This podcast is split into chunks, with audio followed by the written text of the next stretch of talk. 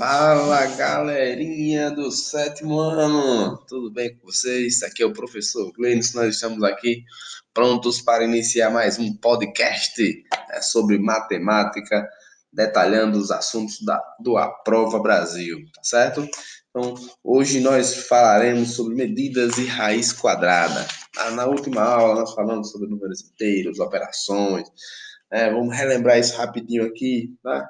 Adição e subtração números inteiros, que é, qual é a regrinha básica? Básico, sinais iguais, conserva o sinal e soma. Sinais diferentes, conserva o sinal do maior em módulo e subtrai.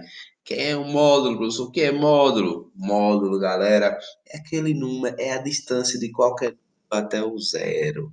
Então, módulo de menos 35 é 35. O módulo de mais 20 é 20. O módulo é sempre positivo, tá certo? Então, se eu tenho lá mais 8 mais 3, respostas finais iguais, conservo mais e soma mais 11. Se eu tenho lá mais 30, menos 28, opa, sinais diferentes. Conserva o sinal do maior módulo, que é mais 30 e subtrai, 30 menos 28, 2, positivo. Então, pode dar positivo e pode dar negativo, tá certo? Lembrando que quando vocês estiverem resolvendo multiplicação e divisão, tem jogo de sinal, tá certo? Então, aí a, a regra é outra. Aí é o jogo de sinal. Sinais iguais, positivo. Sinais diferentes, negativo. Tá? Isso tem que ter cuidado. Você tem que saber se você está somando, subtraindo ou multiplicando, dividindo, porque as regras são diferentes. Quando você estiver resolvendo expressões, não esqueça da dica da professorinha lá do sexto ano, do ano. Resolve primeiro quem está dentro dos parênteses. Resolve primeiro o quê? Multiplicações e divisões. E por último, adições e subtrações, tá certo? Se por acaso tiver potências e raízes, lembre que potências e raízes elas se, é, são é, operações que envolvem multiplicação. Raiz quadrada de 9, 3 vezes 3, 9, então é 3, certo? 3, 5 elevado a, a 3 é 5 vezes 5 vezes 5, que é 125. Então, veja que toda, quanto uma quanto a outra envolve multiplicação. Então, tem que fazer primeiro elas, depois multiplicações e divisões, e depois adição e subtração, quando você estiver resolvendo questões de expressões. Então, vamos lá, vamos à página 20, falar de medidas. Depois vamos para a raiz quadrada. Olha, importante demais esse conteúdo, galera, muito mesmo. Né? Em medidas, lembrem-se, você precisa saber fazer as transformações, tá certo? Vou ler um pouquinho que o livro nos traz, olha.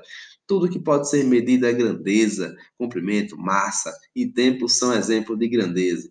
A unidade padrão de medida de comprimento é o metro. Veja a relação do metro com seus múltiplos e submúltiplos. Ó, o metro tem os submúltiplos, que pela lógica são os menores que o metro. Mas na verdade todos eles são iguais, à medida que você, depende do, compri, de, do comprimento, que, né, de como você usa. Um metro é a mesma coisa que 0,0001 quilômetro.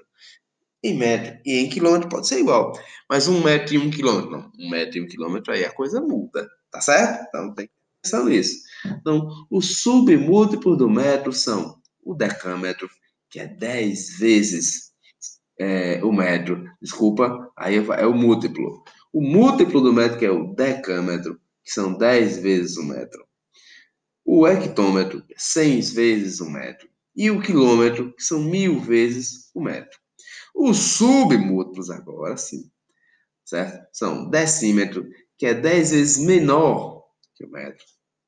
O centímetro, que é 100 vezes menor que o metro. E o milímetro, que é mil vezes menor que um metro. Tá certo? Então, são os múltiplos e submúltiplos que a gente tem aí. Para transformar de um para o outro, se, como eu estou falando 10 vezes menor, 100 vezes menor, é só você fazer sempre multiplicações ou divisões, certo? Divisões por 10. Se você vai passar do metro para um dos seus múltiplos, você vai multiplicar, não, você vai, é, vai multiplicar é, por uma fração. Ou você vai dividir, tá certo? Então, você vai dividir um metro para transformar em quilômetro, divide por mil, ou multiplica por um milésimo. tá certo? E quando você vai transformar para um submúltiplo, você vai pegar o metro, são quantos centímetros? 100. Então, você vai multiplicar por um número, tá bom? Vai dar um metro para centímetro, vezes 100, tá certo? 3 metros para centímetro, vezes 100. 1 metro para decímetro, vezes 10. 1 metro para milímetro, vezes 1000. E assim vai. É, nós temos aí uma atividade 1. Nessa atividade 1 nós temos o problema proposto, dividido em compreenda e responda. O compreenda é para você interagir com o problema, não é ainda o momento de fazer conta, é só para entender melhor o problema. E a hora da conta é na hora do responda. Vamos lá. O que é que essa atividade 1 traz? Né? Traz um probleminha. Caio está fazendo uma pesquisa para a escola sobre a distância rodoviária entre algumas capitais brasileiras. Veja a, as capitais que ele escolheu e algumas das distâncias entre elas, consolidando e deslocando a condução. Não, considerando o deslocamento de condução. Distâncias. João Pessoa, Fortaleza, 676. Porto Alegre, São Paulo, 1129. Vitória Teresina, 2.206. Cuiabá, Manaus, 2.350 quilômetros. Tudo isso em quilômetros, tá certo? Então, essas informações você vai pegar para fazer a resolução das, dos itens, certo? Eu respondo do A, do B, do C e do D e também do compreenda. Mas o compreenda fica com vocês, olha lá. Como se relacionam as unidades de medida de comprimento, metro e quilômetro? E as unidades de medida de metro e centímetro? Tá aí, é só você completar. Um quilômetro corresponde a tantos metros. Na cara, um quilômetro, mil metros. E um metro corresponde a quantos quilômetros? Lembra? Para ir, multiplica, para voltar, divide. Então, de quilômetro para metro, multiplica por mil. De metro para quilômetro, divide por mil. Então, é, o primeiro tracinho você completa com mil metros e o segundo tracinho você completa com milésimo, que é 0,001 quilômetro. Certo? Corresponde a quantos centímetros? Na cara, 100. Se de metro para centímetro multiplica por 100, de centímetro para metro, divide por 100. Então, 1 dividido por 100 dá 1 centésimo, 0,01 centímetros. Desculpa, 0,01 metro. Está é, tá concluído o item A. No item B, nós temos, é, dada a medida de comprimento em metro, o que devemos fazer para transformar em quilômetro? Acabamos de fazer, certo? De metro para quilômetro, a gente deve dividir essa medida por mil. Acabei de responder já. E letra C, se a medida for dada em quilômetro, o que devemos fazer para transformar em metro? Também já foi respondida. De quilômetro para metro, devemos multiplicar essa medida por mil. Tá aí feita a resposta, questão bem simples, certo? No item D, ele pede transforme as distâncias dadas em metros e depois completa. É para transformar as distâncias que foram dadas em quilômetros para metros, certo? Cuidado com a pergunta, tá? De quilômetro para metro. Então a gente tem lá, né? de quilômetro para metro que a gente faz, basta multiplicar por mil. Se eu tenho 676 quilômetros, a distância de João Pessoa para Fortaleza, 676 vezes mil. Então, vai ficar primeiro tracinho, 676 mil metros. Certo? De Porto Alegre para São Paulo, foi quanto? 1.129 quilômetros. Multiplicado por mil, eu vou ter 1 milhão 129 metros. Acabou. De Vitória para Teresina, tem lá 2.206 quilômetros.